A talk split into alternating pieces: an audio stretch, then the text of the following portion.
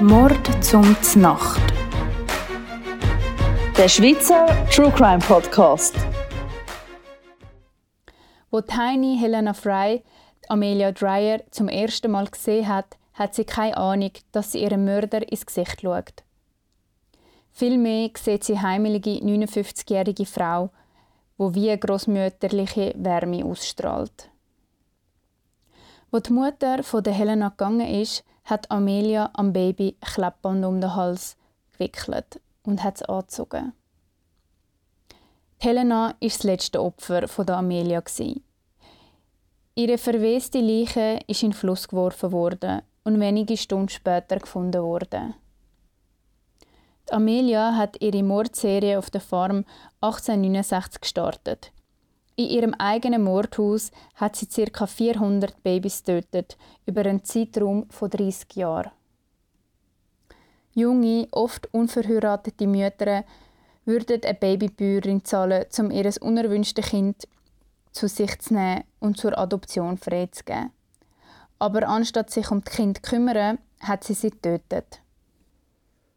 Ihre Methoden sind abscheulich. Sie hat Babys erwürgt, verhungern lassen oder vergiftet. Nach dem Tod hat sie sie in die Themse gerührt. Die Themse ist ein Fluss. Letzte Woche haben wir über die Erziehung von der Amelia geredet, wie sie mit 14 den langsamen geistigen Verfall und den Tod von ihrer Mutter aufgrund von Typhus miterlebt hat. Später ist sie Krankenschwester geworden, hat aber dann ihren Job verloren, weil sie schwanger geworden ist. Um über die Runden zu kommen, hat sie und ihr Mann George ein Zimmer in ihrem Haus vermietet. Ellen Dane hat Amelia die Augen geöffnet für die lukrative, finstere Industrie der Babylandwirtschaft. Später hat sie dann ihre eigene Farm eröffnet. Laut zwei Ärzten, die, die Amelia betreut haben, ist sie eine gewinnorientierte Killerin. Das heißt, sie ist durch den finanziellen Gewinn motiviert und in der Lage, ihre Verbrechen so versteckt wie möglich zu strukturieren. Im Jahr 1879 ist ein Arzt misstrauisch geworden, wo er festgestellt hat, dass vier Babys, die in der Obhut von der Amelia sind, innerhalb von zwei Wochen gestorben sind. Er hat sie bei den Behörden angezeigt und ist verhaftet worden. Aber nicht etwa wegen Kindstötung, sondern wegen Fahrlässigkeit.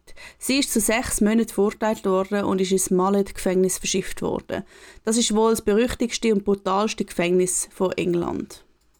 Nach ihrem sechsmonatigen Aufenthalt im Jahr 1879 ist Amelia Dyer merklich gestört. Monate von harter Arbeit, wo man am Tag von sechs bis acht Stunden müssen Sachen vom Baum pflücken und ganz abgesehen davon hat sie einen kalten Entzug gehabt. Aber so ein übles Erlebnis in diesem schrecklichen Gefängnis hat die kriminelle Karriere von der Amelia nur gemildert. Wo sie heimgekommen ist, hat sie mal wieder versucht, ihren Lebensunterhalt ehrlich zu verdienen und ist zu ihrem ersten Job zurückgekommen. Und zwar hat sie wieder Korsett hergestellt.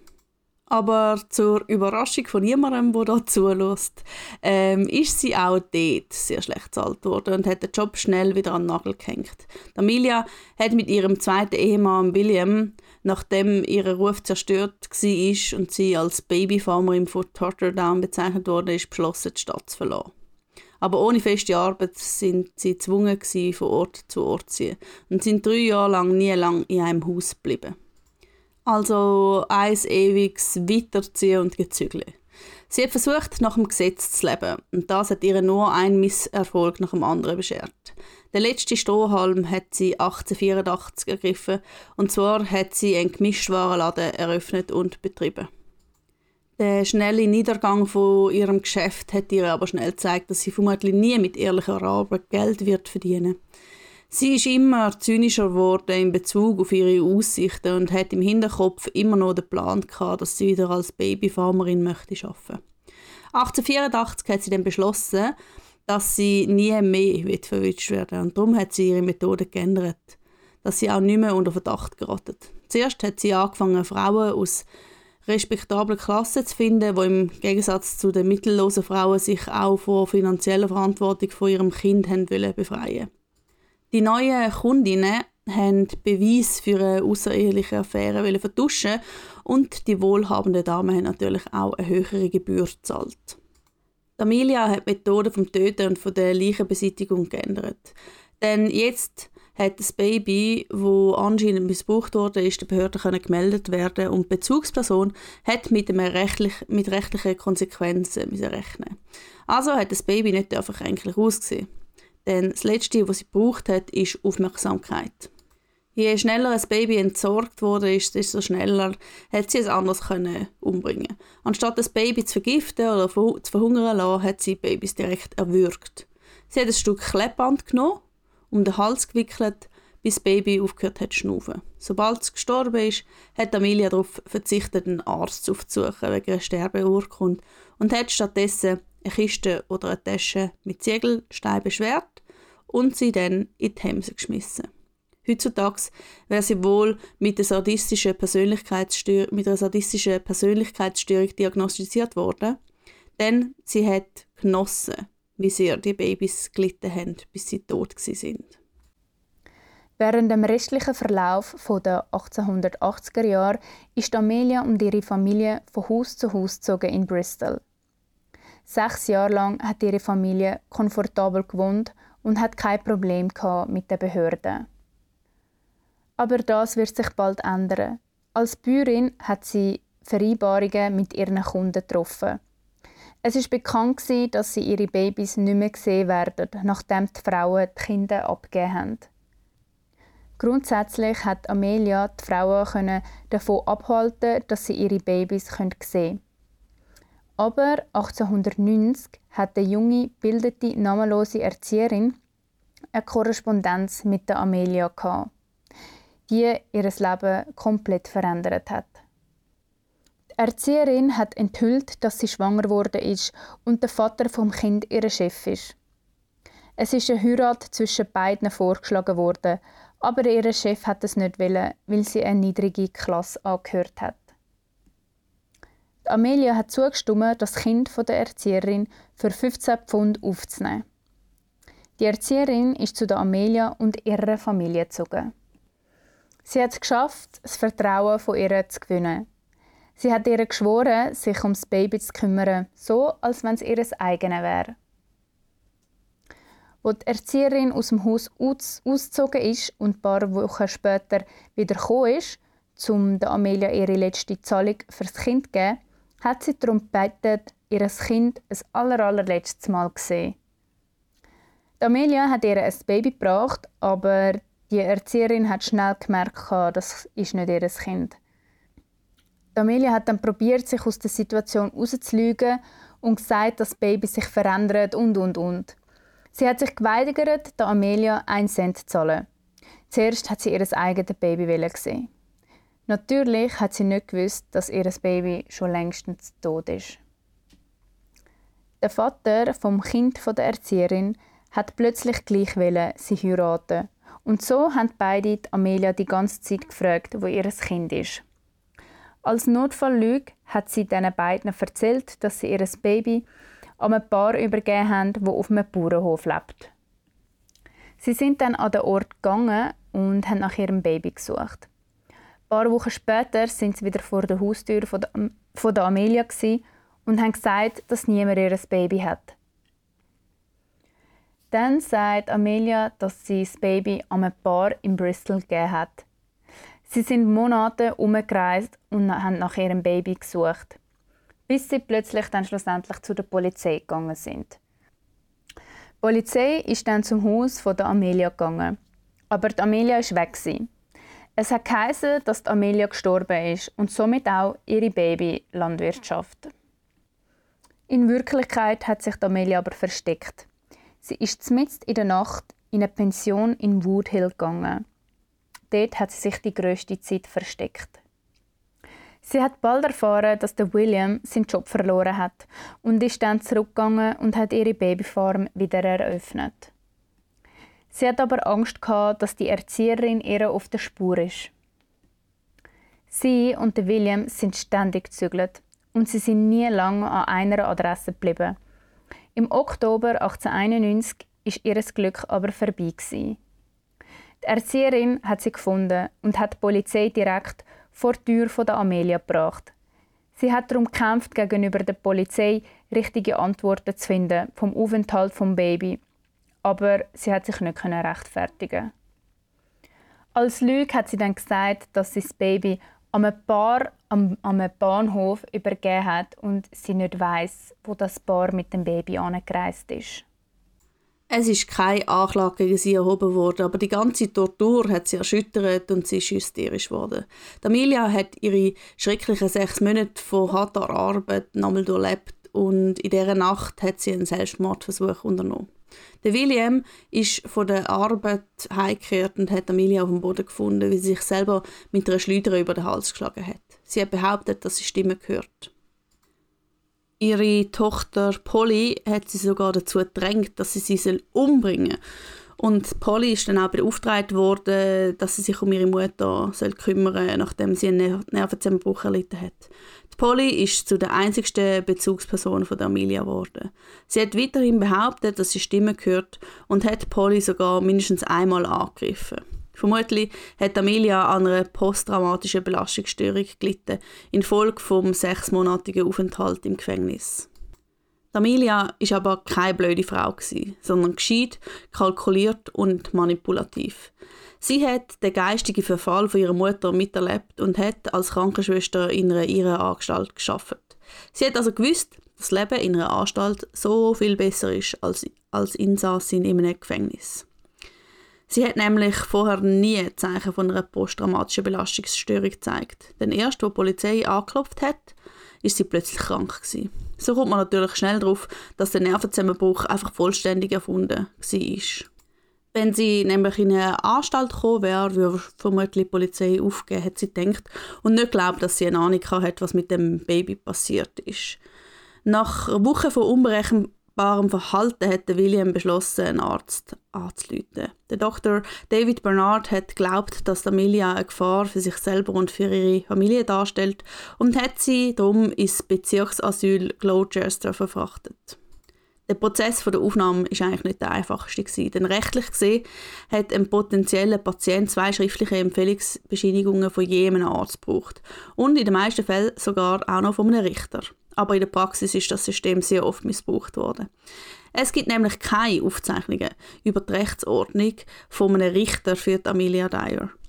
Er, es hat nur einen Brief vom Dr. Bernard und das hat scheinbar gelangt. Mitte November 1891 ist sie in der Anstalt angekommen. Bei der Ankunft hat sich der mentale Zustand drastisch geändert. Sie hat nicht mehr länger über Stimmen geklagt oder andere Menschen um sich herum tätlich angegriffen. Tatsächlich ist sie dafür bekannt gewesen, so still wie ein Müsli zu sein. Man hat das Gefühl gehabt, dass sie vollkommen gesund ist. Es besteht aber auch die Möglichkeit, dass sie einen langsamen Entzug durchgemacht hat. Denn Laudanum, was sie ja genommen hat, hat die Fähigkeit, Menschen extrem labil und aggressiv zu machen. Und vielleicht hat der Stress vom Polizeibesuch sogar dazu beigetragen, dass Amelia in den folgenden Wochen noch mehr von dieser Droge konsumiert hat. Das Leben in einer viktorianischen psychiatrischen Anstalt ist sehr routinemäßig geworden für die Amelia. Drei Mahlzeiten pro Tag, am 7., am halb eins und ein frühes Abendessen vor dem Schlafen Normalerweise ist das Tee und Brot. Das Leben in der Anstalt war langweilig, aber es hat Amelia aus der Schwierigkeit herausgehalten und aus dem Gefängnis. Sie hat ihren Aufenthalt genossen, aber der hat nicht so sehr lange dauern denn sie hat sich sehr schnell erholt und im Januar 1892, also drei Monate später, ist sie entlassen worden und ist wieder in ihr Haus zurückgekehrt. Kaum ist sie zurückgekommen, hat sie auch schon wieder eine Farm eröffnet. Im Laufe des Jahres 1892 ist die Babyrate rasant angestiegen und sie hat mega viele Babys aufgenommen. Es scheint, als ob Amelia zu dem Zeitpunkt süchtig war nach dem Geld, das ihre, ihre Babyfarm eingebracht hat. In dieser Zeit hat die Beziehung von der Amelia und von William angefangen zu bröckeln. Der William ist immer einen Schritt hinter ihrem ersten Ehemann und sie hat ihn und seine Meinung so was von nicht geschätzt. Das hat man dann auch gesehen, wo Polly, ihre Tochter, eine Beziehung mit einem Mann namens Arthur Palmer hatte. Der ist ein paar Jahre älter wie Polly. Der Arthur hat Williams um die Erlaubnis gefragt, stattdessen die Polly zu heiraten.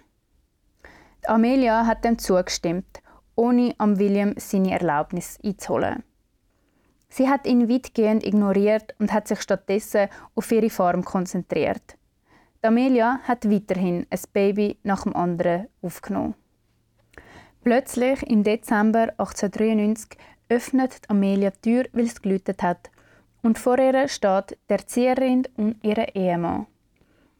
Sie haben immer noch wissen, was mit ihrem Kind passiert ist. Niemand weiß genau, wie das Gespräch abgelaufen ist. Amelia hat mega Angst gehabt. Und es scheint, als ihre Absichten Selbstmord gewesen wären. Sie hat sich mit dem Laudanum wieder mal voll betäubt. Der William ist zu zwei Ärzten gerannt und die haben der Amelia geholfen, dass sie das Ganze überlebt. Sie hat schnell gemerkt, dass das Spiel jetzt fertig ist für sie. Sie hat auf Wahnsinn plädiert und hat gesagt, dass sie Stimmen gehört hat und dass die ihr gesagt haben, sie sollte Kind verletzen. Mit der Zustimmung vom Richter ist sie zurück in die Anstalt geschickt worden. Sie ist in die Somerset County Asylumanstalt in Wales eingewiesen worden. Aber in weniger als einem Monat ist sie Ende Januar 1894 wieder freigelassen worden. Amelia ist wieder von Haus zu Haus gezogen und hat im, Kinderkopf, im Hinterkopf immer noch die Erzieherin und ihren Ehemann gehabt. Vier Monate nachdem sie entlassen wurde, ist, ist sie wieder von der Polizei und der Erzieherin konfrontiert worden, wo ihr Kind sei. Sie hat sich selber in die gleiche Anstalt einliefern lassen. Die Ärzte haben aber keinen Grund gefunden für eine Aufnahme und haben sie hässig wieder weggeschickt. Aufgrund von dem hat sie beschlossen, wieder einen Selbstmordversuch zu unternehmen. Sie hat sich versucht, in einem Gewässer, wo gerade mal bis zu ihren Knie hoch ist, zu ertränken. Nachdem ist sie ins Bristol General Hospital gebracht worden und ist nach zwei Wochen wieder entlassen worden. Die Ärzte haben festgestellt, dass sie an Melancholo Melancholie gelitten hat. Aber es hat keinen Grund gegeben, sie aufzunehmen. Es ist klar, dass Amelia die Anstalt als Sicherheitsdecke genutzt hat. Sie hat einen weiteren Zusammenbruch gehabt und hat der Polly und am Arthur gesagt, dass sich sie sich selber ertränken würde. Nachdem ist sie dann ins Gloucester County Asylum in Walden aufgenommen worden. Die Amelia ist im März 1895 aus dieser Anstalt entlassen worden. Durch den ständigen Umzug immer wieder ist sie jetzt mittellos gewesen. Sie ist zum Barton Redgis Workhouse in Bristol geschickt worden. Das Leben im Arbeiterhaus ist eintönig und hart gewesen. Sie hat ihre Tage damit verbracht, zu weben und Steine zu brechen und Eichen zu, pflücken. Im Jahr 1895, wo sie im Barton Reach Workhouse gelebt hat, hat die 59-jährige Amelia Dyer Jane Smith getroffen und hat sofort gewusst, dass sie die scheuche ältere Frau dazu bringen kann, ihre nächste Babyfarm zu gründen. Jane war eine Witwe, die sich auf das Arbeiterhaus verlassen hat, zum Überleben. Wo Amelia von ihrem Traum von der Babyfarm erzählt hat, hat sie sie so überzeugt, dass es ein edler und tugendhafter Beruf sei. Sie würde jungen Mädchen helfen, sie zu entlasten. Jane hat Amelia alles abgekauft und sie hat Jane versprochen, dass sie für den Rest von ihrem Leben wie Schwestern werden zusammenleben. Sie haben dann gemeinsam das Arbeits- Haus verlassen und sind zusammen nach Fischponds gezogen. Unmittelbar nachdem Amelia angefangen hat, Anzeigen für Babys zu schalten. Es ist lang seither, wo Amelia auf Anhieb auf irgendeine Art echtes Geld gesehen hat. Sie hat so viele Babys wie möglich aufgenommen. Natürlich hat Amelia der Jane aber nie von einem Tötungsaspekt der Farm erzählt. Aber Amelia mit einem Baby das Haus verlassen hat und mit keinem zurückgekommen ist, hat Jane nur gedacht, das ist wohl der Ablauf und so funktioniert das. Sie hat also der Amelia blind vertraut.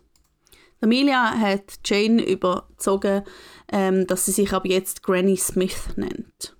Und das hat die jungen Mütter beruhigt. Zwei harmlose alte Damen, die für ihre unerwünschten Kinder das liebevollste Heim finden. Amelia hat an dieser alten Taktik festgehalten, dass sie alle paar Monate von einem Haus ins nächste gezogen ist. Irgendwann sind, sind sie in der 45 Kensington Rose in Reading, Berkshire gezogen.